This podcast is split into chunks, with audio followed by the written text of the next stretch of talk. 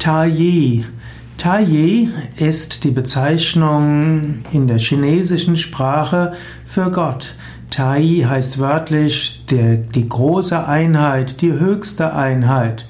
Oder manchmal wird auch gesagt, die himmlische, verehrungswürdige höchste Einheit.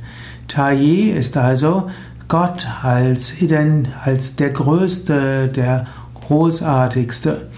Taiyi ist also die Bezeichnung des höchsten Göttlichen. In China, insbesondere zur Han-Dynastie, wurde Tai besonders verehrt. Tai findet man auch schon in der Periode davor. Tai wird identifiziert als die selbst, als Gottheit selbst. Tai, man könnte sagen, ist letztlich die gleiche Bezeichnung wie Brahman im im Vedanta, im Hinduismus, das Absolute, das Unendliche, die große Einheit, die höchste Einheit.